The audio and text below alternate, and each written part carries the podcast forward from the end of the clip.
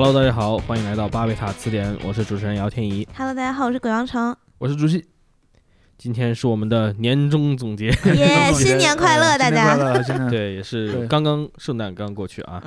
所以呃，这一期同时我也想宣布一个好消息，就在我们录制前的一两个小时，我们发现我们的订阅数上了五千，哎。对我们来说是一！个重大的里程碑。哎，我们也得到了小宇宙的官方推荐，哎，是的，我们已经上好多次首页了呢。所以在此也感谢呃感谢所有的我们的订阅者、我们的路过听众、我们的听友一直在支持我们。然后也非常感谢你们的反馈，你们的嗯留言我们也都读了。哎 无论怎样，我们都读了。你们在群里的讨论也成为了我们的 选题呢。哎，是的，呃，说到这个，我们就要聊到我们今天的选题。对对大家都知道嘛，就是到了年底有一个永远不出错的选题，就是回顾一下哎去过去这一年发生了什么。对，其实之前我们也有提到，我们在我们的听友群里面呢，也是嗯向听友们呃发了一个小小的问卷，嗯，就是大家今年对什么样的网络流行词有最深的印象？然后，然后你最讨厌哪个词？你最讨厌哪个词？对，然后我们请天怡来宣布一下这个我们的得票结果吧。其实最后我们收到的问卷数是三十一个，就是回答了所有三个问题的呃问卷数。第一个问题是见过最多的二零二一新词是什么？你最讨厌的二零二一新词是什么？再就是你自己有没有什么喜欢用的词？其实我们这个主要的谈论还是前面两个呃类别了。嗯然后第一个类别呢，有个非常明显的优胜者，嗯，就是有三十一个问卷里面有十九个都提到了 YYDS。一骑绝尘。，对，剩下的就是比较散的一些，有人提到绝绝子啊，有人提到元宇宙啊，但是远远这个比不过，对对对是吧？这个 YYDS 在说起来就是嗯已经领领王者进绝对多数了。这个 YYDS 是 YYDS，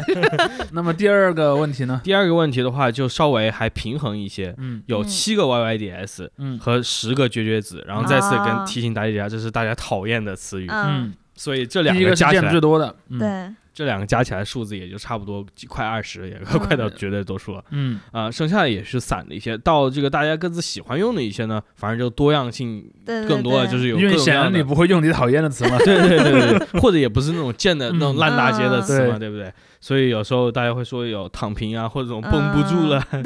跌位，就虽然这个有点有点年头了，然后包括嗯。什么我看不懂，我大受震撼，这个还是官方某机构 有点名的。嗯。所以这些词汇的话，我们回到前面两个这个类嗯。别。呃，很明显的就是，无论说 YYDS 还是绝绝子，甚至就是那个第一个类别里面，也有人提到所谓的这种绷不住了呀这样的词汇，嗯，我觉得我们之前的节目其实都已经有讨论过，对对对。而且其实我们是跟上哎我们还是热点。的 跟上热点，而且还有一点，其实之前也提到过嘛，很多官方机构到年底也会统计嗯。这些热词儿。其实我们会看到官方机构的统计也呈现出了一些很有意思的特点。嗯首先，YYDS 我据我所知，他们也是得了很多票的。对，嗯，对，像那个咬文嚼字所评选的网络、嗯网络词里面也有它。对，但嗯它属于网络词，它没有被列入那个流行语当中，呃，因为在它不是一个对它没有它的定义下，流行语要更有官方色更中文一些而且官方色彩，所嗯以就没有把它给纳入进去。但是这其实呃说明了一点啊，是是构成我们今天讨论的起点，就是嗯 YYDS 是如何 被大家熟知并讨厌的。被大家熟知并讨厌的。说完这一期，我们以后就不说了。说这期我们就我我们就翻篇了，因为 因为那个听众朋友们，你们嗯将会听到的这一期节目是二零二一年的最后一期，对最后一期然后你你肯定到下一期就已经是二零二2022年了，就对，就以后如果再提到 YYDS 就给逼掉，就把它给直接消音了，对。对对，再也不提。然后首首先，其实我们之前在我们整个节目的第零五集，就是从、嗯从从我们自己的编号叫零五，因为我们是从零零开始编的。嗯然后你去那个订阅的列表上看，应该是第六集。其实我们当时就有提到 YYDS 这一类的词语所嗯嗯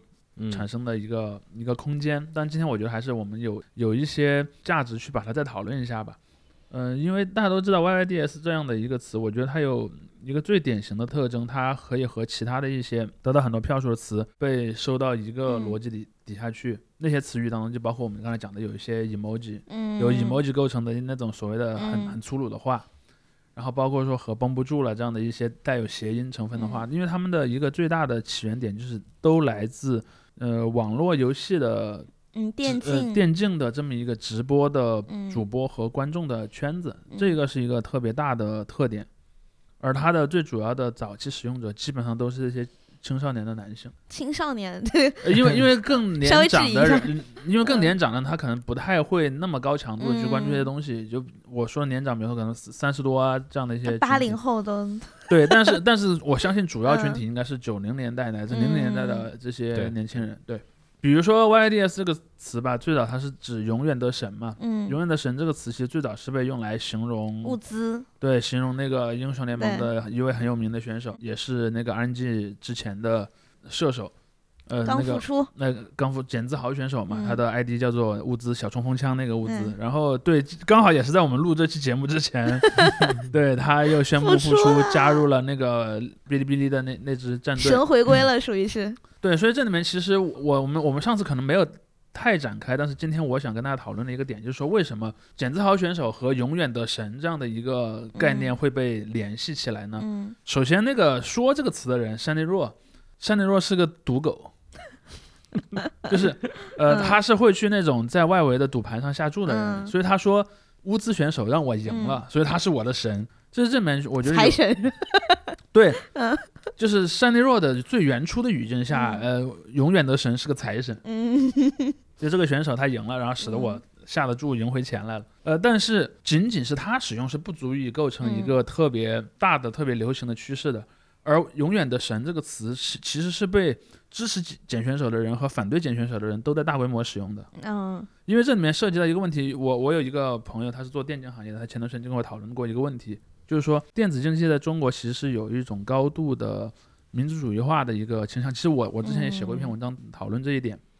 就是简自豪选手所在的 RNG 战队。他有一个特别大的特点，就他是很喜欢强调我是全华班，就我所有的队员啊都是华人。嗯嗯嗯，虽然当中可能有一位台湾选手，但台湾选手其实也是中国人嘛。嗯然后他就想指出，可能有别的战队比我取得了更好的成绩，但是他们里面有一些其他来自其他国家的选手，像什么有有些可能有韩国选手，也可能有嗯越南选手这样子。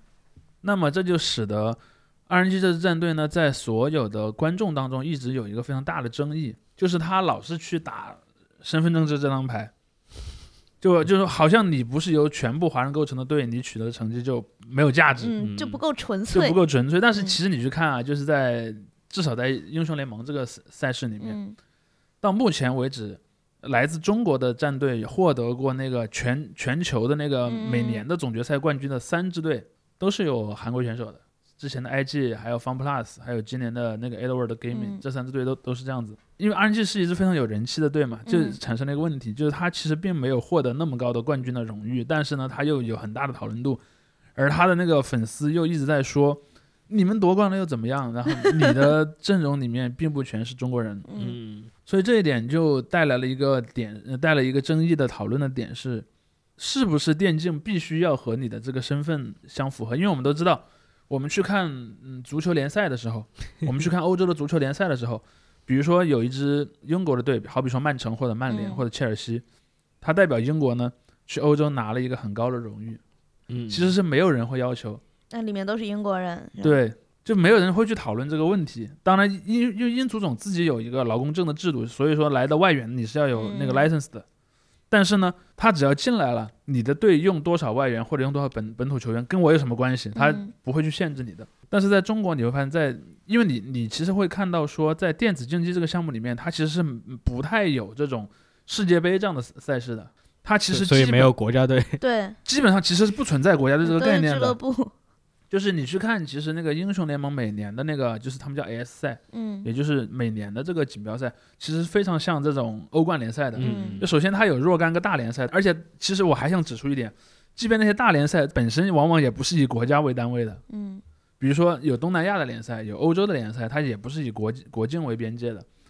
然后呢，这些大联赛的，比方前几名会进入到这个全球的总的这个联赛里面去，然后再去夺冠。当然了，很多人都会说，我最终去夺冠，我会把它视为，比如说 Fun Plus 的胜利不是 Fun Plus 的胜利，Fun Plus 的胜利是 LPL，也是中国这个联赛的胜利。你会你会看到很多人会有类似的观点啊。嗯这是我觉得非常有意思的一个点，就是如果在足球联赛里面，我们能够很清晰的去分辨出，比如英格兰的这个国家队和这个曼联、曼城或者切尔西这些俱乐部队之间是显然是有差别的。我不会去苛责一个俱乐部，你要以一个纯血，对，纯血的这个身份去，对，只有极少数的队会这样。之前那个什么恒大拿亚冠还不是 对，恒大拿亚冠，其实也没有人去指责他说，那你的核心团队都是外援，没有价值。其实，在足球上也有少量的队会有类似那样的情绪，比如说像什么毕尔巴鄂竞技，啊？对，对吧？他说啊，我我队里全是那个巴斯克地区的人。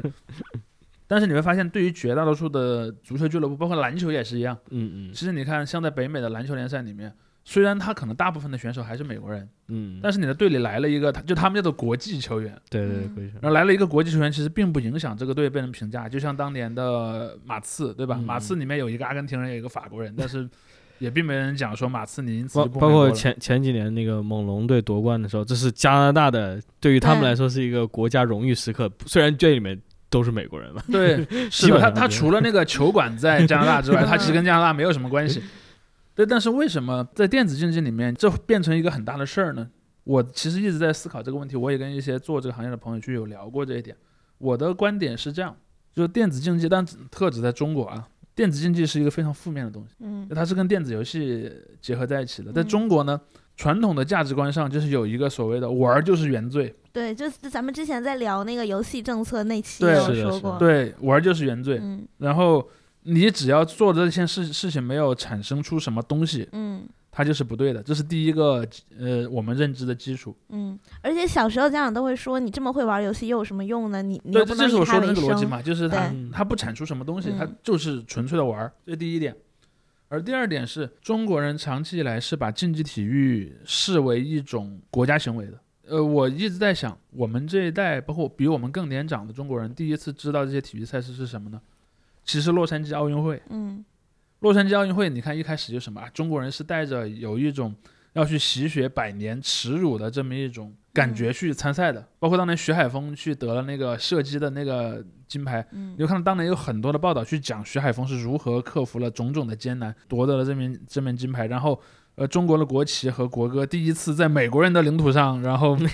出现，这是一种何等的荣耀！嗯就你会发现说，八四年、八八年、九二年，包括还有除了这，因为我刚才讲的这一些，其实是奥运会嘛。嗯，除了奥运会之外，还有一些那种以国家为单位的体育赛事，比方说，世界杯，呃，那世界杯中国没取得什么好成绩了，但是像世乒赛，嗯还有像那个羽毛球的那个世界杯，对对，其实你看，在中国的这个大众传媒当中，都是具有非常重要的作用的。嗯好像当年那个，我印象特别深，我小时候有一个中国的女子乒乓球的选手何之丽去了日本，啊啊，然后她就代表日本队来打中国，然后就是非常有争议。非常有争议，让很多人都很生气。就是你会发现说，中国人对竞技体育的认知，它其实建立在一个国家的荣誉这么一点上，因为嗯这里面有一个很有很有意思的逻辑，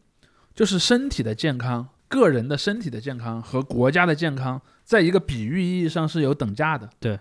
你看之前八十年代的电影里面，一般都会有一个什么呢？比如说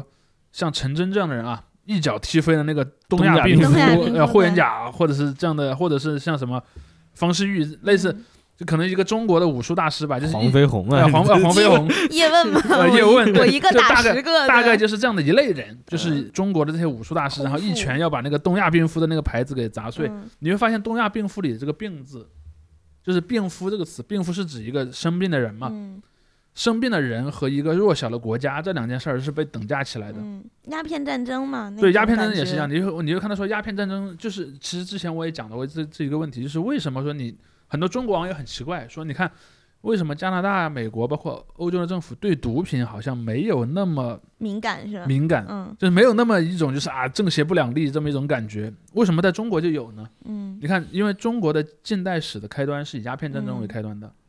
鸦片战争是一个多重的压迫。你看，它既是使中国的经济上的这个嗯钱在往外流，同时呢，它使得中国人的身心健康受到损害。嗯所以你看，选择这么一个点作为这个近代的开端是非常有这么一个象征意味的。而那个东亚病夫其实也跟这个有关系。对，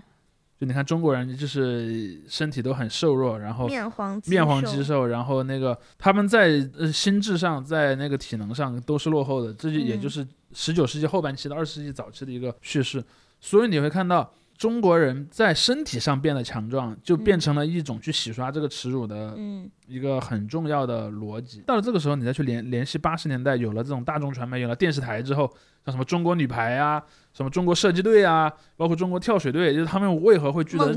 对会聚得获得如此巨大的国家级的声望，是有一个很大的影响的。那么我们前面已经知道了这两个背景，这两个背景结合起来，我们再来看电子游戏。你看电子游戏，首先我们前面已经讲它，它很长时间就是一个负面的形象，让人变成肥宅嘛。对，让人变成肥宅，不运动嘛还损伤视力，对吧？损伤视力，然后呃也不利于身体健康。其实是充当的这个鸦片的角色。对，精神鸦片嘛，不所以，是？所以你看，当年那个有一些报纸就是用精神海洛因，对呃，就电子海洛因啊，什么精神鸦片这样的词来来说它的，就是这个就你就跟我跟我刚才说的那个逻辑是连起来的。嗯嗯，而且你看，嗯大部分游戏还是从国外进口的，中国自己没有太多开发你还花钱买，对，你还花钱买。但是这个时候，你们我们就会看到，在九十年代的后期开始出现了竞技化的电子游戏，嗯。也就是后来所称的这个 e-sports 电竞。因为比较早的游戏没有太多的竞技的必要，说句实话，对，真正开始就是有一些竞技性的东西，基本上是在九五年、九八年甚至零零年之后嗯出现的。所以后来有了什么星际争霸。对星际争霸呀，包括说像那个魔兽争霸，包括说嗯像那个 CS 基本上都是都是九十年代末期出现的作品。那么这个时候就产生了一个点，就是说，游戏玩家们突然发现，我可以把你们对我的鸦片那个逻辑的指责呢，放到自强的这个逻辑下去反击你。嗯呃，就算不能反击，至少我也可以可以自我防卫。嗯所以你会看到说，大概是从，因为以前中国曾经有过一个选手叫做 Rocky Boy，嗯孟阳是一个那个射击游戏的选手。你看他当年赢了那个一个美国的非常强的选手，就变成了中国的一个 类似于民族英雄的这么一个形象吧。嗯当然那个时候由于电子游戏的影响还比较小，所以大家不是那么多的人知道孟阳，知道 Rocky 嗯 Boy，、但有很多人知道那个 Sky 李晓峰，嗯，对吧？？你看他在魔兽争霸这样一个项目上去赢得了世界冠军，而且他的形象又是一种勤勉的，然后一种很中国的那种形象，嗯所以这就使得电子游戏似乎具有了某种正当性。当然，这种正当性别人接不接受是另一个问题啊，但是至少玩家们相信这个行为增增加正当性。所以，但你去搜呃 Sky 搜李晓峰。直到今天为止，你去搜搜出来，大部分的图还是他夺冠之后拿着一个中国国旗，然后在身上，嗯然后走上领奖台的那个东西。嗯就很多玩复家刻经典。那个画面就很像那种奥奥运冠军，对对吧？奥运冠军，然后刘翔啊拿着一个国旗走上领奖台，嗯你会发现说，在玩家的眼中，他是很非常想把这两个东西嫁接在一起的，嗯但实际上这个效果不是那么有效。从嗯后来你看，对针对电子游戏，因为其实电子游戏和竞技化的电子游戏之间还有一个 gap，、嗯因为大部分的人其实是不能成为职业选手的，对，就类似于你踢踢足球，比方说你说我想踢足球，你妈你妈告诉你不要玩了啊。你说我要踢进国家队，他肯定不会相信你能踢进国家 队扑哧一笑，扑哧一笑，绷不住了。哎，对，但是你会注意到一个点，就是对于这些参与者来讲，他可以寻找一个嗯，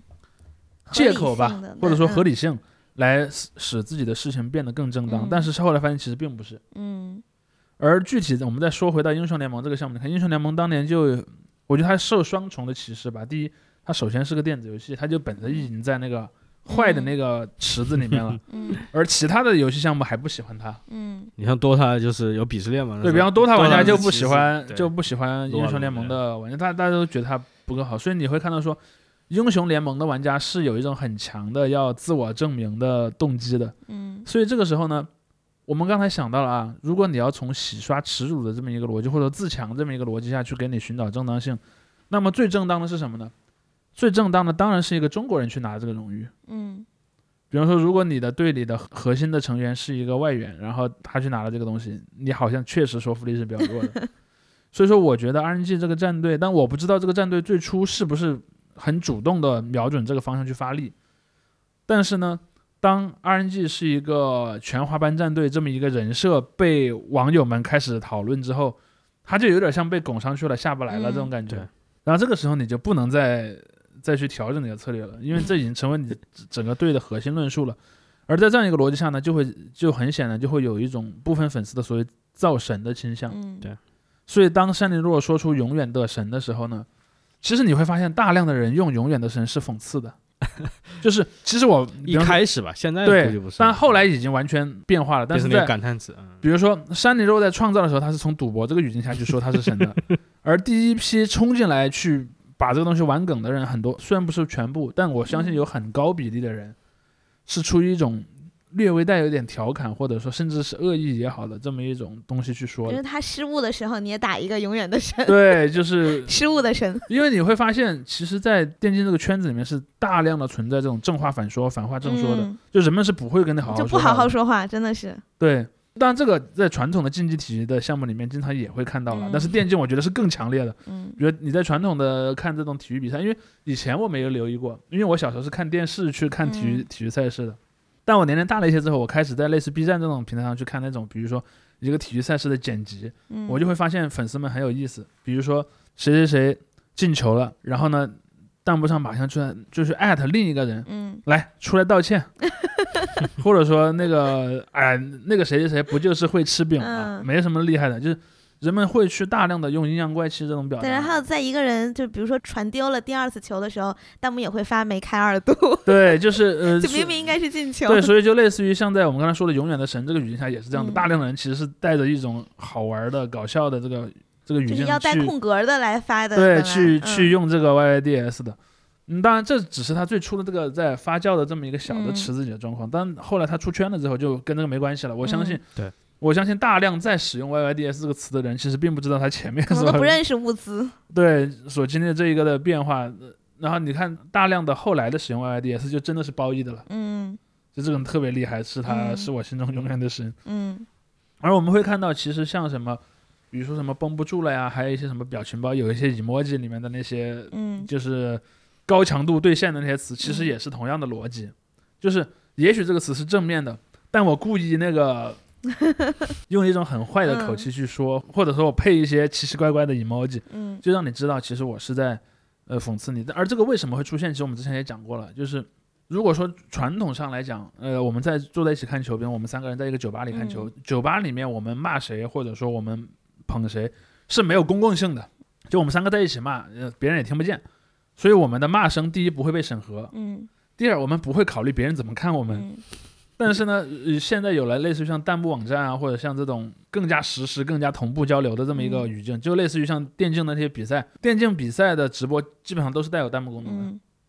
所以在那个时候说话，你必然你第一你要考虑我发不发得出去，比嗯，如说我骂谁谁谁傻逼，可能那个直接就被系统没收了。骂孤儿都不行。对，骂孤儿可能都够呛，嗯。那我可能就会故意的说一些嗯，正反话，然后去逃避审核，这是第一点。第二点是，我知道我的话会激怒一些人，我故意要去激怒他们，因为我就是对他们不舒服。就像那个钓鱼嘛，对，因为英国球迷怎么因为因为这里面说起来又有，我想说到另一个点，就是电子竞技这个赛事和传统的体育赛事的一个很大的区别，就是传统的体育赛事的支持者的阵营是相对比较清晰的。嗯比如说传统的体育赛事，我们都知道，十九世纪后半叶中英国出现这个呃体育联赛，包括说在美国，美国的东部就是新英格兰地区出现嗯职业体育联赛，它有一个很大的特点，它基本上和地区有关。对，比如说某个城市有一个嗯队，或者说同一个城市里不同的地区嗯之间有不同的队，然后他们之间有有有这个比赛。那么比如嗯说我住这个街区，我是支持红衣服这个队，我是穿另一个街区的，嗯我支持蓝衣服那个队。这种事儿在在体育史上特别常见。日本的棒球也是这样吗？对，日本棒球也是这样，包括韩国也是这样。你看嗯韩国大量队，虽然它很多队是有那个由那个叫什么叫叫那大型的财阀集团赞赞助的，但他们基本上在地理上是有对对对对，所属关系的。嗯嗯，但是电子竞技这个赛事有一个特别有意思的点，就是它出现之初，其实它大量的战队和地理位置是完全无关的。嗯是的，是的，你去看，其实绝大多数的，IP 地址绝对跟 IP 地址可能还有点关系。绝大多数的战队出现的时候，它的队名一般就是和他队的那个精神，比方说我这个队的一个 slogan 啊，嗯。或者我这个队员的一些我喜欢玩梗啊，嗯。或者到后来品牌化的，它就是一个对就固定下来了。嗯。但是你看这里面几乎是没有地理元素的，是的，嗯比如说像中国的第一支战队叫 WNV，它跟任何地点都无关，包括那个另一支很有名的早期的战队像 WE，嗯。WE 其实也是和任何的地理位置都无关的，但有一有一部分晚呃后期的这些电子竞技的联赛开始注意这个问题，比如说英雄那个守望先锋，嗯守望先锋就很很希望他的这些战队像那种传统的 NBA 一样，它是有一个城市加一个队名这样的东西，嗯。但你会发现大部分情况下是没有的。嗯。那么当这个没有一个地理对应性的时候，它会带来一个结果，就是粉丝的认同其实不会稳定在这个俱乐部的身上，对，是人，是人。比如嗯说我喜欢那个那个选手，在那个队，我就喜欢那个队。他转会到哪儿，他转会到哪儿，我就去支持哪儿。所我觉得以就有就有点像中国观众看英超啊这种感觉。对，有点像中国观众看英超、看 NBA 一样，嗯就是我因为那个地理位置跟我本人没有任何关系，我对那个地点也没有任何认同嗯感，所以我不会说这个队再差我也还要支持他，嗯因为他跟我是同一个属于同一个地点的，我没有那个东西。我一般嗯有两个逻辑，一个我喜欢最强那个队，第二个呢就是我去喜欢我特别欣赏的那个个个人的嗯选手的那个队。那么从这个逻辑来讲，就使得这些电竞的观众的流动性特别强。嗯在流动性强的这个前提下，我认为他们之间互相攻击的动机是更强的。嗯，他还可能会脱坑回踩，是吧？脱坑回踩，对，大量的脱坑回踩。比如说，你看我这个 物资不行，终于去了一个新队，再也没有那个狗队友拖累他了啊，嗯牛逼！然后我还要返返回去踩我以前的对，对对，而且还有还有很多人就因此而就具备了那种所谓的，你经常会看有很多那个网友在讨论这些电竞的时候都会查成分，嗯就你是什么成分。比如说，啊，你不会是来黑我们的吧？就是可能看起来，比如说你头像上挂着一个我们队的 logo，、但其实你是、呃那个卧底进来的，好像那个秘密啊，把把头套一摘呃，开，对，就是就你知道很多那个观众是想把其他人开盒的，就是想知道哎这个人到底是不是我们的粉丝，嗯。这个就使得这种电子竞技的讨论当中存在的一个非常显著的叫做舆论战的这么一个态势，嗯，就是人们是抱着一种战争的心态，而且都是要兑现的，对，都是要兑现的，非常激情的 在在激情在兑在在兑现，所以我觉得人，对，我觉得这一个是一个特别典型的一个态势。我觉得这可能是它跟传统的很多体育联赛不一样的地方。一个就是说它有强的这种民族主义的这么一个情绪，即便是对俱乐部也有很强的民族主义的情绪。第二点就是我们说的这一点，由于它的这个没有地理位置的这么一个嗯关联，使得他的粉丝的高度流动性，让他的舆论战的情况变得更加的复杂。嗯所以你会看到大量的发表情包的、发什么阴阳怪气的梗的，都是从这儿来的。而阴阳且而关系也是这样吗，而且还要加上这个网络审核的这么一个力量，嗯就是你大量的只给的那种骂人的话，已嗯经要被没收了，所以你要从其他的东西去入手了。就就有很多阴阳怪气的话，比如说什么，哎呀，什么你们大选手跟我们就是不一样，这种这种就是因为你一这么发，就是如果对方他没有那个反应的话，他可能还会认同。而且还有你会发现，就是有一个经常出现的表情包，就我我个人提名啊，经常看到一个、嗯他急了，嗯。就比如说我阴阳怪气他一下，其实里面是没有脏字儿，但其实嗯。我的用意是很恶毒的，嗯。对方只要回我，我就是你看他急了，这也是从这样的一个嗯。就是所谓的叫做泥潭也好，或者说 有些人可能会用一些很很坏的词去形容这个群体，但我我不倾向于从情感上判断它是好是坏，但是我、嗯我想说的是，我们刚才总结了它的。呃，这种心态的产嗯生和它发展的这么一个状态吧就是一，个土壤吧，它可能不至于到泥潭，对至少是个土。对，当然有人老在里面滚来滚去，可能最后把它滚成了一个泥潭也说不定啊。嗯、这是我们今天想聊的然后然后第一个大类。嗯，说起这个 YYDS 它这流行性，然后我们再回到刚才那个提到电竞这个，可能在流行和不流行中间有样这样一个持续存在一个矛盾吧，内在的一个矛盾，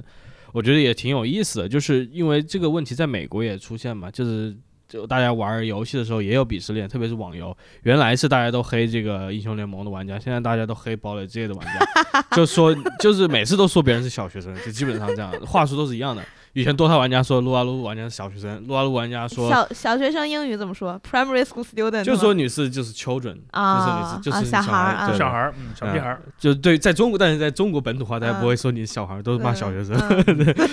然后因，为其实骂别人呢，其实也是学生，嗯，他只能骂你是小学但他生。可能是然后，然后，然，后我是高中生，我骂你小学生。那个吃鸡刚火的时候，就 CS 玩家就大骂吃。鸡，对对对哦不不，鄙视链这边还隔离环，CS 玩家要骂这个 COD 玩家，就是使命召唤玩家啊是小学生，然后使命召唤玩家再去骂 吃鸡鸡玩家，对，然后现在吃鸡玩家再去骂那个嗯。呃堡垒这些玩家，包括你看那个，底端是手游吗？包括你看那个，还有就是玩这些呃日式的，类似于说玩赛打打的玩家嗯就会骂玩原神对。对对对，然后呃，玩原神的现在会骂换塔，因为换塔也是一个对，就是就是下面已经有了一个在垫着他下面的人，对对对，有一个那个呃游戏的三角符文，它里面有一个就是那个人特别崩溃，然后他说他欺骗了我的感情，他说他也是游戏宅，但他只玩手游，就 这种。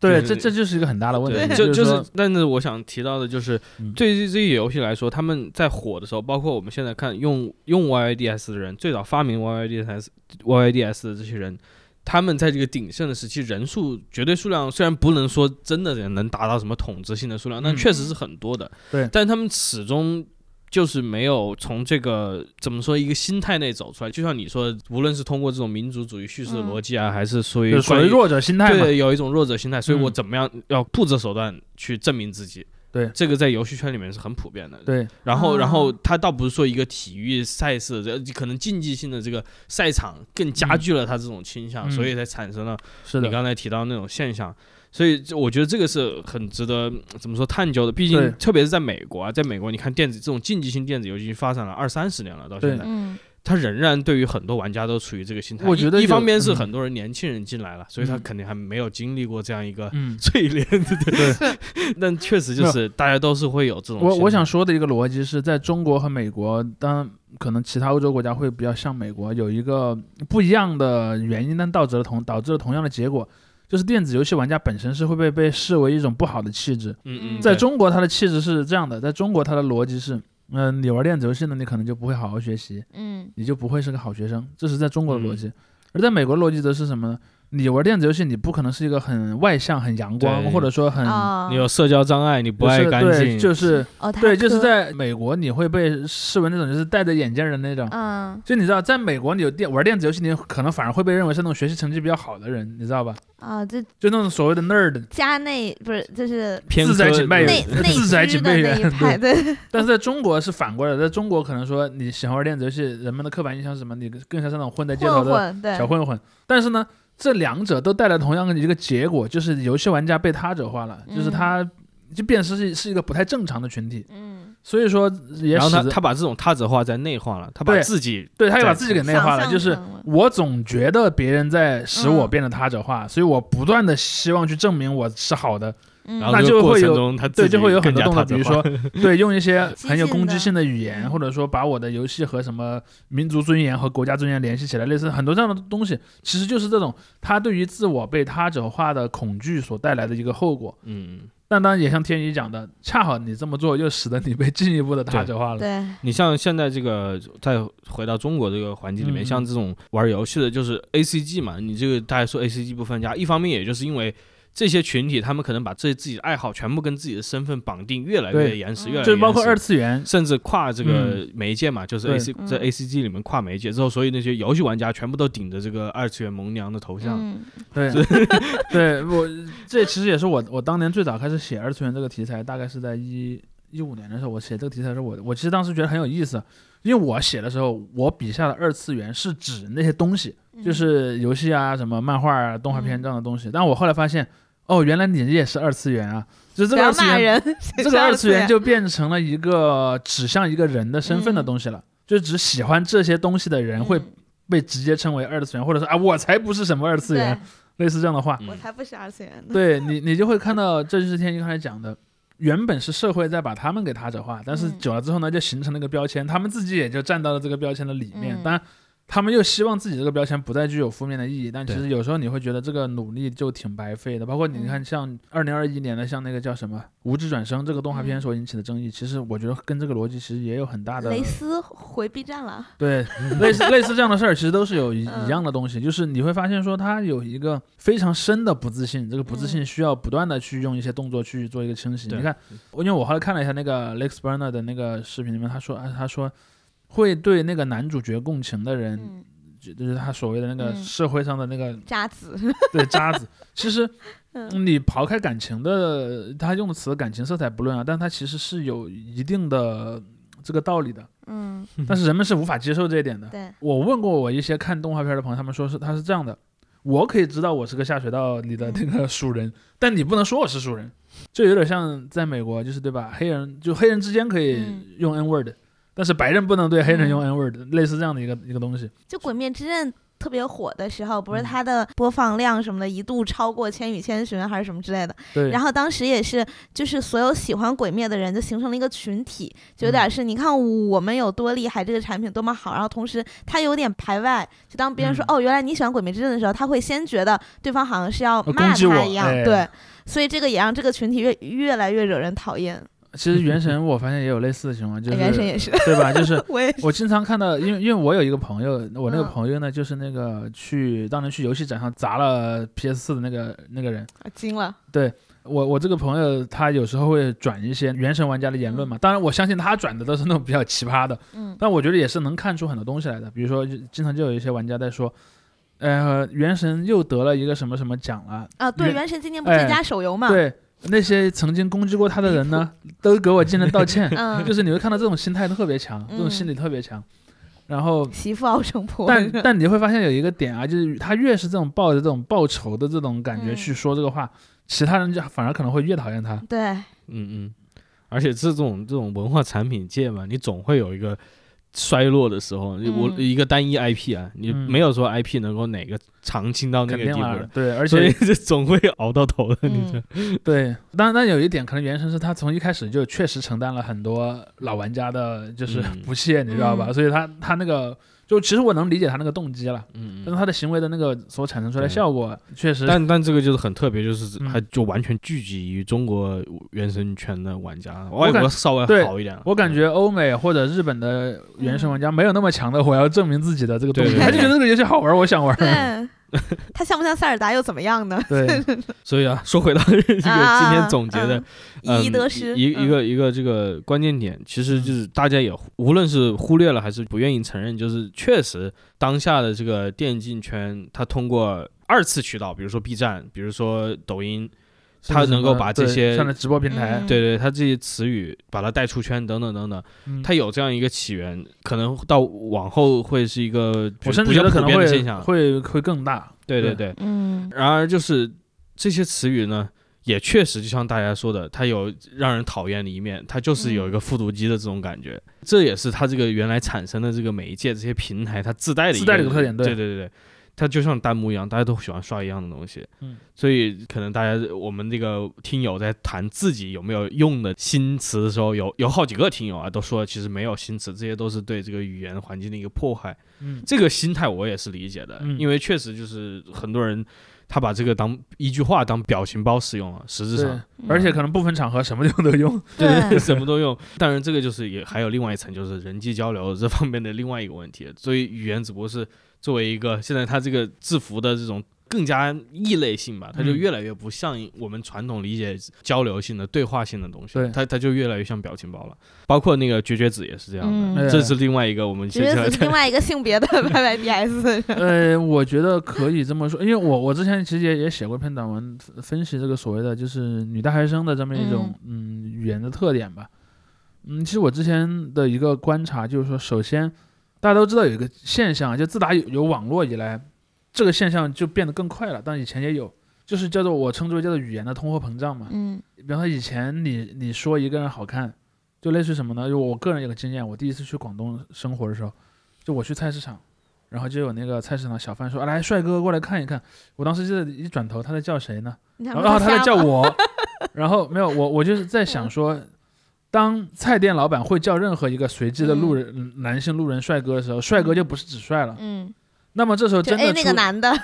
对 对，当这个时候真正出现一个我们一般意义上认为的嗯。帅哥的时候，他应该用一个什么样的词呢？我一直在想这个。大，帅哥，对，所以你就会发现这个呃词汇不断的去嗯。消解它的意味，因为嗯，人们在交流中总希望把别人夸呃抬一下，抬一抬，对，所以这个就会导致这些词就越来越夸张，越来越夸越张，来越夸张。当然有了网之后呢，这个嗯东西夸张的速度是大大的嗯。提升了，所以我觉得这是绝绝子这样的词的嗯。呃出现了一个根源，因为我其实一直没有嗯完全的掌握绝绝子这个特定的这三个字组合起来这个组合形态是怎么来的，但是嗯我想先从第一个容易掌握的点去讲，就是绝。嗯。绝这个词呢变得特别的贬值，因为最早说呃这个太绝了。嗯这个绝是指绝活儿、绝技，其实绝的意思就指没有别人能做到他嗯和他一样的意思嘛，从字面上理解。但是呢，这个东西怎么变变得贬值呢？我我观察到的一个特别重要的一个渠道，其实就是那种追星的这个圈子。嗯比如说，大家都知道追星的时候，那些粉丝他们一般都会有有一些自己的组织，这组织里面呢，一般就会有一些应援的话。嗯应援的话，其实也是会去夸自己的那个偶像嘛，嗯夸的时候一般就会说的很夸张，什么嗯人间某某某，你会看到人间某某某这种，这种词 组词特别多。其实你看人间某某这个词就是从日本和韩国来的嗯，韩国，其实日本人也这么用了。日本当当然韩国用的最多，就嗯韩国追星男生用的最多。人间某某某其实就就是指。其实它这个人间不是我们说的那个人间，呃，不是汉语的人间，嗯它人间其实就指的是世界第一的意思。嗯比如说什么人间香奈儿，什么人间水蜜桃，什么人嗯间什么什么的东西，嗯。你就会看到说，在韩国追星的这个圈子里面，他们特别喜欢把这个很夸张的修辞手法加诸于偶像之上，比如还有什么。呃，世界第一最可爱什么什么这样的一些，超这是卡哇伊，就是对，类似这样的这样的一些东西，包括还有说什么行走的什么什么嗯。东西，这其实全是从那个其实你说暴风吸入，瞳孔地震，不都是对你的 暴风吸入也是这样的，啊。然后或者说那个一系、嗯。一系列这样的词吧，包括之前我我也跟一些朋友讨论过，就是说，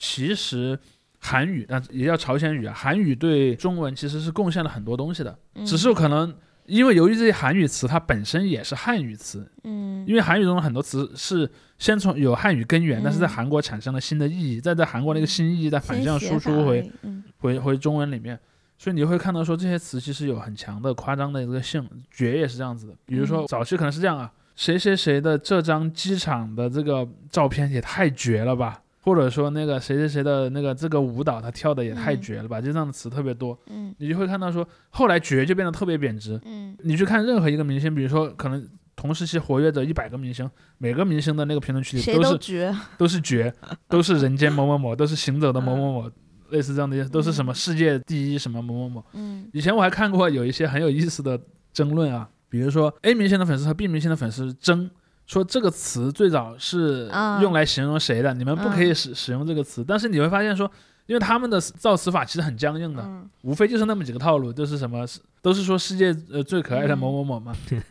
对，然后你这么一弄，呃难免会撞。对，而且像有些韩国女团，她们可能动辄十一个人、十二个人，你还得给他们创每个造人是不同的一样的 title，对，就你你是水蜜桃，我是草莓，我我是精灵，我是什么？我是什么？就随便拍照都是画报那种，啊，反正就每个人行走的海报嘛。对对对对，哇！但是这有个问题，比方说一个团里面十十个你还能做到不重叠，但万一别的嗯团里面可能就也有十个人对，然后那可能有一些形容词就撞了，撞这型了，对，所以这个其实我我我首先要讲的第一点就是这种所谓的褒义形容词的呃通货膨胀，嗯它的第一个根源其实就是来自于这种追星的圈子的。但是你会发现，其实很多女孩儿的，比方说如果全一个全女孩儿的群，比如说那么几个人、四五个人或者十个人的一些女性的群，她们有一些女性的朋友，她们可能对男的不太了解，有时候我会给他们一些建议，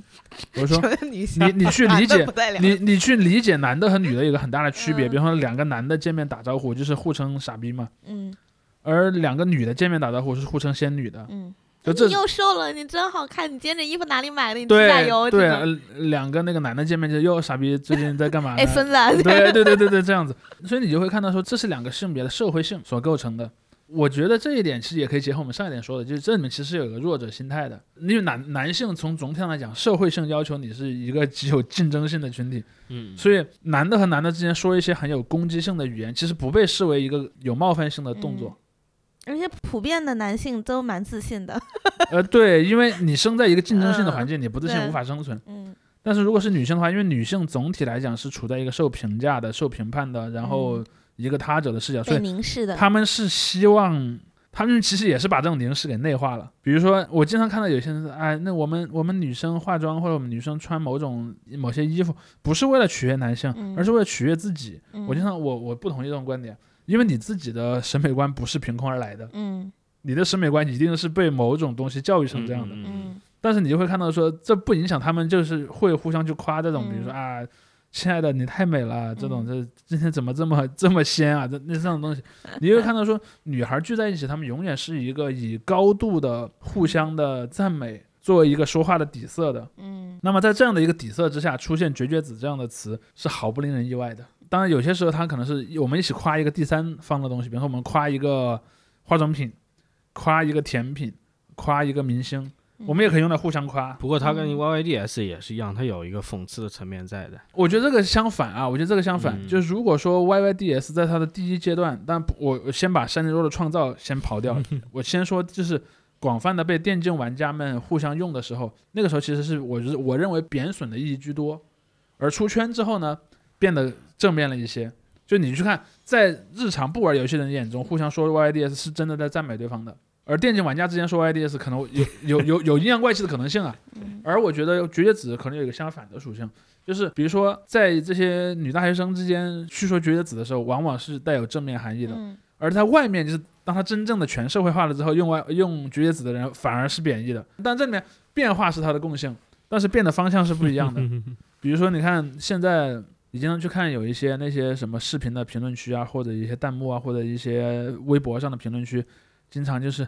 有人把它都编成那种顺口溜了，就是一句话里面把这些有这种特点的词 全部都包进去，其实就是个贬义嘛，嗯，就是故意就是说，哎呀，说这种话的人很骄傲造作，嗯然后就是去故意的恶意模仿他嘛。所以我觉得这一点其实是一个“绝绝子”这么一类词产生的一个东西，而且还我觉得可能这里面还有一个点，当然我这个点我不是特别有自信啊，我这个判断我我觉得理结论立不立得住，还要更多的观察。就是女生在一起的时候，她除了喜欢互相赞美、互相用褒义词这么一个特点之外，还有另一点，其实还蛮喜欢用那种带有小孩说话的感觉的嗯那个表达的。叠词词恶心心，对的，我我的朋友圈是不会这样，但是我知道有这样的。对吧？然后就比如说叫我就不叫什么外号什么的，叫仔，对，然后就是宰什么吃要吃饭饭啦这种。然后我其实我心里会想好好说话。还有明明是就我我个人也留下一个比较深的，就对这一点的感嗯触的词是什么？就可可爱爱。嗯，就是因为我我其实不反对叠词，我四川人，四川人是非常爱什么都叠词，好吗？你们四川人什么都叠词，但是我有一个点就是可可爱爱这个词是是一个很诡异的叠法。漂漂亮亮也是。嗯，其实你这么说也也也但是关键关键是可这个词嗯你用来叠其实其实有点奇怪的。嗯，比如说吃饭饭这个我可以理解啊，但是吃饭饭你可以理解，我对 就是你给小孩说也是正常，嗯但是可可爱爱这个就是关这两个可字叠在一起很奇怪唐可。可。对，但话说回来啊，嗯我我我说我我的一个简要结论就是说，在女性共同体当中，她们可能更倾向于使用一些带有小孩儿的感觉的嗯，这么一种说话，就是会有人会故意说话的时候往可爱了去说。而他们眼中的可爱就是这种小孩儿式的这种调调嘛。嗯所以我认为“绝绝子”这种叠词加一个“子”的这个用法，大概率是从这个嗯呃习惯上来的。嗯，而他而他后来可能就通过类似于像什么豆瓣鹅组啦，或者像什么有一些微博啦，嗯或者像一些什么聊天的群组啦，就逐渐的传播开了。嗯这使得他的那个呃早期的历史可能不是那么清晰，但是你会很明显的感觉到他是被一种风格所塑造的，嗯，而那种风格相对是有一个但这个词明确的点的。就虽然“绝绝子”这个词我也很讨厌，因为我嗯觉得你能不能好好说话？她漂亮就是漂亮，对吧？厉害就是厉害的，牛就是牛，你好好说话。甚至我觉得说一个字的“绝”都比说“绝子”要好。对但是就是我这个词当时出来，我嗯还挺意外的，因为我其实感觉这几年的互联网风向，女性对自己好像更愿意把自己塑造成一个中性的、短发的、利落的女强人的感觉。嗯所以当时我还挺纳闷儿，呃因因为我自己是一个喜欢可爱风的嗯人，其实有的时候我会觉得好像我被对，有点格格不入，就他们就会觉得你这不就是在嗯讨好男性吗？我说我嗯我就喜欢可爱风啊什么的，嗯，对，所以这个词能流行，我还觉得，哎，那难道这种词还有市场吗？但其实也没有流行了。我觉得这个词我觉得这个词是以一种坏的形象被流行起来的。嗯，对而且就不像 OIDS，现在我还见的挺多的，像绝绝子几乎要你就绝迹没了 对，绝绝子对绝对绝没有绝，他也没有绝迹，但他都是以坏的形象出现的嗯，这是一个最大的特点。就是我刚才讲的，呃，如果 YDS 是先坏后好，那么绝绝子先先好后坏。嗯，甚至我觉得啊，由于绝绝子常年被人这么用，就连现在真正的闺蜜小圈子之间，很有可能也是不再互相用这个词了。他们可能有新的词，呃，但我还不知道用用什么。嗯如果如果有听众知道，可以给我们提供一点线索。就绝绝子的没就是绝的哎那个后面的绝绝子的代替者是谁？对，那嗯那也真不知道。但是嗯在这个词，因为毕竟它是有人用嘛，然后嗯我觉得就是这件事情让我还挺还挺欣慰的。不过你要你要回到一个另外一个评判的这个视视角来看，就是你现在网络群体之间的这种隔阂其实是变小了的，就是你你自己这种私私下的使用啊等等，嗯不像嗯不像过去的我觉得是圈子间的那个物理意义上的隔阂变小，但是我觉得心理意义上的隔阂甚至可能变大了。对，可能大家自己有些人就是，我现在不论评判你是用 YYDS 还是绝绝子，对于很多人来说，他自己确实就是图一乐，嗯，就是我知道你就是的意思。对，我觉得是这样的，我觉得是这种就带有特定文化认同的小群体跟跟整个网络之间的那个之间没有什么障碍了，就是嗯有特定文化认同的小群体所使使用的词很容易渗透进出圈儿越来越容易，很容易渗透进大大群嗯体里面，但是大群体是以一种什么样的心态来接纳这些词，其实是很微妙的。嗯。所以所以你说绝绝子能火，我也不是说就是。能够反映就当代中国女性有什么样的一个心态上的变化，我觉得这个都都是很牵比较我这点牵强的。这点我我反而嗯是同意天怡的看法，就是因为其实刚才程程说到了一个问题，就是说在现在的女性的群体当中，就是女性应该是什么样的，其实嗯。是一个很大的争议。嗯，就你会看到有持很多不同立场的人，嗯。比如有些人就觉得女性就应该像传统的男权社会下的女性那么美嘛，嗯。有人是这么想的，有人就说我就是完全不接受那个东西，我就要完全变成另一个样子，因为那个样子是被强加的。但你会发现他们之间的敌意还蛮强的。对，像像在 Lolita 圈儿里面，像我们喜欢穿那种比较甜的裙子的叫甜娘，这个就是在鄙视链的最底最底层，端对。就是你就是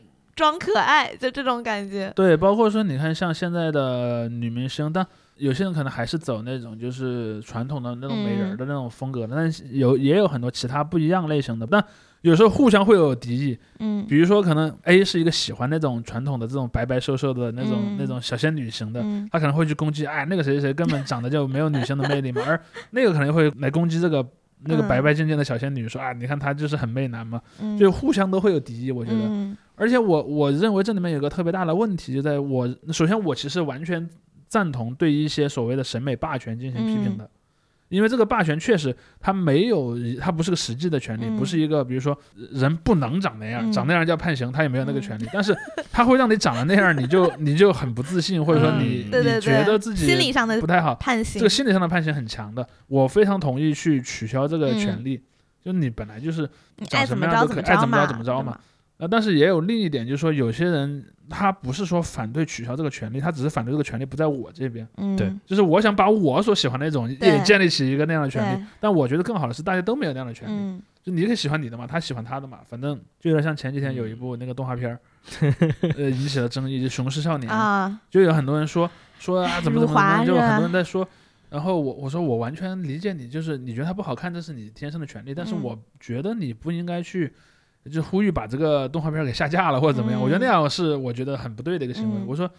我说你你老说那个辱华什么的，我觉得也不太好，因为在中国真的有很挺多人长对呀，长，但可能因为动画片有一个特点啊，动画片里的人的更更夸张人的那些特点一般都会更夸张，比如说嗯比方说画大眼睛吧，比如说人们都认为大眼睛美，但是你看四分之三个脸，对动画片里日面那些眼睛一般都大的来，都已经把那个我我感觉把脑子挤得都快没了。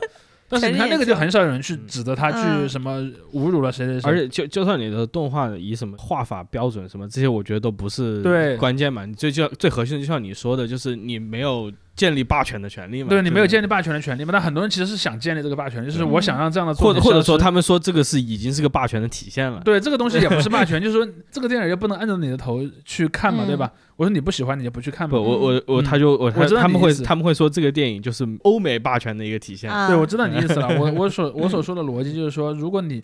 如果你不喜欢它，嗯其实很简单，你就不去看它，因为事实上动画片儿这个东西它是其实有很多成本上的依赖的，你不去看它，然后这个这个动画片不火票，房不好，票房不好，它自然就拍不了续集了。让市场选择嘛，对，让市场选择嘛。包括说，其实我我经常跟，因为上次有个朋友跟我讨论这个问题，我就跟他说，我说我其实更讨厌那种，就是比如说这个动画片里明明的是中国人，但是那人其实长得都很欧美是吧？对，就是皮肤特别白，然后那个眼睛啊，包括五官啊，五官特别深他除，了穿了一个中国人的衣服之外，他的那个外貌一点也不像中国人。就是我看到镜子里面的我，嗯我觉得我跟那个人 就是嗯一点共性都没有。就《雄狮少年》这个事情，当时我也觉得挺无语的。呃，对我，我说首首先美不美是你个人权利，嗯但是你要不要去搞他，那那完全是你不能只要画成这样，就是跟美国的审美。那 那那就以后都，不要画成这样就好了其。实如果你要那么讲的话，我反而觉得那种喜欢白皮肤、高鼻梁、大眼睛的审美，其实那才是欧美的审美霸权。咱们以前不就是丹凤眼、柳叶眉、什么樱桃小嘴吗？然后我跟你讲，好多网友对于这些的那种各种反驳材料，那是复制的一篇又一篇。行是吧？对，他又跟你说，哎，古籍里面写的，这什么古人是这样认为的，哎，但但其实你看到中国，我觉得中国古代的呃审美也还挺但就是多元的，其实非常很挺简多元的单一个问题嘛，很多人写了很多东西，你挑十句又怎么样的？对，是 是的，就包括说，你看，嗯，类似于像古代的，就是元朝、明朝以后，因为有很多话本小说嘛，嗯，话本小说有个特点，每个人物出场的时候，他都会写一首嗯，小的词，貌嗯去把这个人的长相和穿着嗯介绍一下，说这是嗯个什么样的人。你其实去看那种介绍，就真的就很多元。比如说皮肤特别黑的、特别嗯。白的，或者是皮肤是什么呃一些特殊的颜色，比如说那种什么深黄色的、红色的都有。嗯，而且因然后包括为咱们中五官。国就是地大对物博呀，包括什么胡子，然后那个眼睛、鼻嗯。子长什么样儿，其实你看各种各样奇怪的描述都有。对，但是他并不会说其中哪一个人就坏了，或者哪个人就好了。嗯他就会挑十句专门讲，嗯比如说，哎，女的比较瘦，比较皮肤非常白，然后眼睛大，哎，这个你看古人都是这么写的。吃荔枝的那位哭了好吗？包括中国自己，首先不同时间之间，还有同一个时间的不同地区之间，或者是不同阶层之间，审美差别大很，对啊是，差异很大的。强行嘛，我们这个 YYDS 啊对对对对，YYDS 绝绝绝绝子子结束，呃，我觉得也差不多告一段落，嗯也差不多翻篇了。我觉得明年我觉得应该不太会有人再用这个词了。可能就真的表情包换了嘛。嗯，或者可能官媒还会再 用用一两次吧，然后发现大家都来之前我还在说嘛，就是说。呃，明年会不会春节晚会上那个冯巩要出来用这个词，对吧？观众朋友们，你们是我的 YYDS。嗯，那我们最后要不要我们各自说一下我们自选的一个觉得比较特殊的或者有意思的今年的词，就然后简短的呃叙述一下。OK，来，我先说吗讲一个嗯你先说。要说一个呃，光语言上的这种的话，我嗯提名废话文学，我真的很喜欢，我觉得非常有意思。哎，你会跟你的朋友聊天的时候用这个废话文学吗？会啊，就比如说我，因为其实我们难免在聊天的时候，可能你话赶话就会有一些废话出来。嗯，然后就比如说像我早上出门，我遇见邻居，然后邻居说你出门啊，我心想那不然呢，就是这种啊，感觉。你这个就是有很多这种其实是废话，然后他嗯。附和我的话也是个废话，这种，然后就是他这个听君一席话，如听一席话，还有什么你搁这儿搁这儿呢，我嗯觉得就非常在生活中我很我我对我也会用，然后又很有意思。对个人共鸣比较强，像我呢是平常不跟别人说话的，就不会有这这个种体验。特别让我想起来那个我们四川的喜剧之神李伯清当年讲的一个段子，说他有一次去厕所，然后一进去呢，然后厕所隔壁的一个男的就认出他是李伯清了嘛，就这么嗯哇，李老师来我了啊，什么意思？就是你来上厕所的意思，就是你说不是我来吃饭的，对啊，就李伯清在接着说，难道我出现在这儿是 不？然呢，对吧？对，对，而且因为这种废话文学，它没有什么攻击性，没有讽刺性它，可能就是一个类似于什么今天天气很好啊，对就点破了一个很搞笑的点而已，所以这个也很好用。对，嗯我选的话，简单提两个，我觉得也有一定的两面为性什么你可以出现。说两个？你也可以说两个我不要，来。你说就是第一个是我填在表里面的一个词，就是赢。啊，嗯 嗯嗯。呃赢其实就跟我们刚才讲的那种电竞圈所用的那种，就是有点像，对，麻了有点像。对、嗯这个的话，呃，来自于 B 站的一些一些频道 里面提到的一些理论啊、就是嗯关于这个一定要战胜别人，一定要哎当永远的赢家这种心态。跟某位网红经常去各地做讲座的人有关。嗯，对，然后这种心态就我觉得确实也挺值得讽刺的，因为就像你说的，这不仅是一个国家的行为，而已经到了一些很多人个人的一个这种内心的这种嗯。主动或者不主动的这种受害者心态嘛。嗯。然后他他的一个唯一的方式就是我要不择手段去赢，所以他急了嗯。也是一种赢的方法。嗯，他可以打他急了，虽然这就是属于心态上的赢也行，对就是你你真实意义上的赢也行啊，括号物理，对，然后另外一个就是相当于另外一面的这个词，我觉得现在的话，嗯。呃，我觉得不是讽刺啊，背后的现象还是挺严重的，就是开合。嗯嗯，呃开打开了开盒子喝，然后这个其实就是人肉的一个新的变体。这个词我就感觉可能是跟开盲盒这个对对对，这个有出现这个嗯。出现这个开盲盒这种嗯。盲盒很火嘛，今年内这种这种内容之后，这一类的内容之后，这个词汇慢慢就变成了呃，从人肉演变成这样，嗯。然后它带上了更多这种对我个人来说啊，就联系到比如说 B 站这样的一个群体来说，嗯，呃，我我先跟嗯一些可能对这个不太熟悉的听众解释一下什么叫开盒。开盒就是说，那、有一个网络 ID，他可能发表了一些观点，你不喜欢这个人，你要去找出来这个人的真实身份是什么，嗯甚至他往往还附带着一些，比如说。去给他所在的公司寄举报信啦，或者给他本人发什么骚扰短信啦，呃往往是给嗯学校发啊，对，给打电话学给学校打电话呀，然后给他单位打电话呀，包括说给他本人发骚扰信息这样子，这个叫做开盒。嗯嗯，嗯因为他听起来没有人肉那么的惊悚。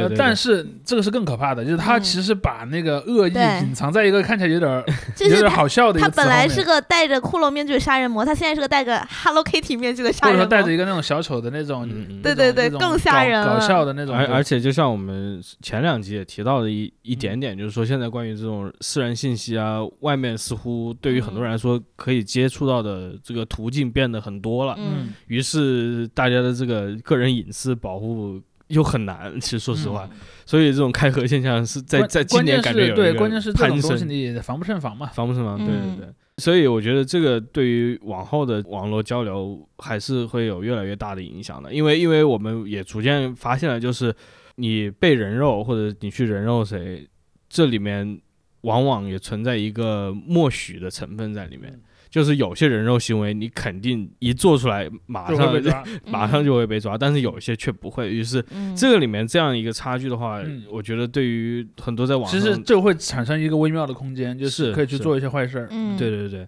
所以这个当然是我个人作为 在网上有有内容产出的人，不得已总会有这种嗯，担忧了。所以你被开过吗？我没有被开过啊，但是这并不代表我想要被开或者怎么样。你被开过团吗？对我也不想有人就突然哎哪一天我的手机被打的没话费了，这就是也许这个事情在广义上不是很大，因为我也经常跟我的朋友开玩笑，就说有一个 meme 就是一个很有名的嘻哈歌手，他网上发过一个推特在说网络霸凌这不是搞笑吗？你把电脑关了不就行了？呃，有道理。对他他他都不，他说呃网络霸凌，哈哈哈你把眼睛闭上不就行了？啊啊，但其实就是他这种霸凌手段是通过各种现实中的渠道来做，他不是在网上骂人，那也是一方面，但是他很多就是打骚扰电话呀，就像我们网上之前听友们也举出来一个例子，就是说那种，哎，你要吃外卖还是花圈呢？就是来自一个梗嘛，就是他们那种饭圈之间撕的时候。哎，互相开盒，然后给别人就是点了个外卖，对，对。或者是买买那种丧葬用品对对对，送到你家，对 对，就是这种低烈度战争，我觉得还是对，终究还是不不健康的。就是非常情绪化和没有底线的行为。嗯嗯。嗯，而且由于现在人们，由于互联网在人们的生活中所占的比重越来越大，你把电脑就关了，这件事儿其实变得更困难了。嗯比如说像几十年前，你可能只有工作上才会用电脑，嗯。你下班就把电脑一关，确实嗯。电脑关了没什么事儿了，你回家看电视或者嗯。看书或者睡觉都可以。但现在由于你的生活跟互联网的接触程度太高了，嗯。你想把你手上所有的网络终端全关掉，其实有点儿有点困难。对对，嗯，主席你呢？呃，我刚才想了一下，呃，就是笑死。笑死！因为我我特别喜欢用这个笑不活了。呃，对，其实今我也看到有人投了嗯这个东西叫笑不活了。嗯当然我我我分两层解释啊，第一层就是笑死，笑死这个事儿也跟我们刚才说的一个现象是一样的，就是跟这个通货膨胀是嗯有关的。嗯因为之前有一个讨论，就是说你发哈哈哈发少了还不行，对你发少了显得很敷衍，对，要算要算那个字数。哎，要算字数。还有一个就是说，为什么呵呵看起来比哈哈有一个语义上的差别呢？嗯因为呵呵这个看起来就笑的有点儿不热情？笑的有点勉强，嗯就有点 像是。那个 讽刺你的感觉。所以你看，不光是呵呵，就连那个微笑的表情，嗯你看现在你在中文语境下，你给人发一个微笑的表情，只有长辈。对，就显得很冒犯。对，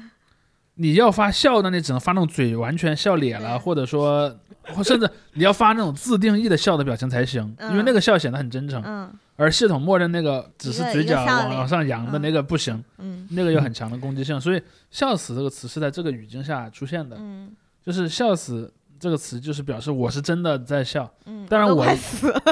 当但是我一般发这种哈哈哈，我就很长一串哈，或者是笑死的时候，我一般是真的在笑的。嗯，但是呢，他们还有一种什么我笑到我邻居来敲门还有这种，呃，那那那个太夸张了，那个太夸张了。越来越夸张。呃，越来越夸张，越来越浮夸了。但是，嗯，但是笑死，或者是呃，或者是一很长的一串哈，显然是有这个意义的，就是因为你不是在面对面交流嘛，其实很容易误解的。嗯，因为如果两个人在面对面交流，就是哪他可能笑的声音不大，但是他的肢体语言和表情嗯是因为你能感受得到他到底能传递。出来一个高兴或者不高兴的信号。但是在嗯网上由于只有文字或者 emoji，你知道。因为那个 emoji 并不一定和你真实此时此刻物理的的。表情是一样的，所以你可以就当下立刻自拍一张附对。在后面。对，所以这个其实是很大的问题，就使得在这个嗯情感的传输中是很容易嗯，嗯。呃不准确的、失效的。那么在这样一个前提下，人们就必须去用这样的一些手段去嗯证明我是真的很认真的在在笑的，对。嗯对对吧？所以说回我们的主题，呃，就是这是笑死的一个一个根源。我经常讲，所以甚至我我喜欢用这个词到了什么程度呢？有时候会出现一些和笑死这个 phrase 有关的一些社会新闻或者一些帖子，嗯我的群里朋友都会艾特我，是不是你在背后搞事儿？而笑不活是什么？建立了个宗教吗？笑不活其实是说死这个词被禁用了。对，它会被对就是清掉。对，就是你会看到说，在一些综艺节目或者电视剧啊，或者是这嗯种就是传统的这种广播电视的语境下，由于最近几年的这些管理越来越严，就嗯有一些词是不能用的，比如说“笑死”。其实，如果你回避说某某某死了，这这个是一个你真的在在说死这件事儿，你要给他用一些那个回避的词，我都嗯觉得还好。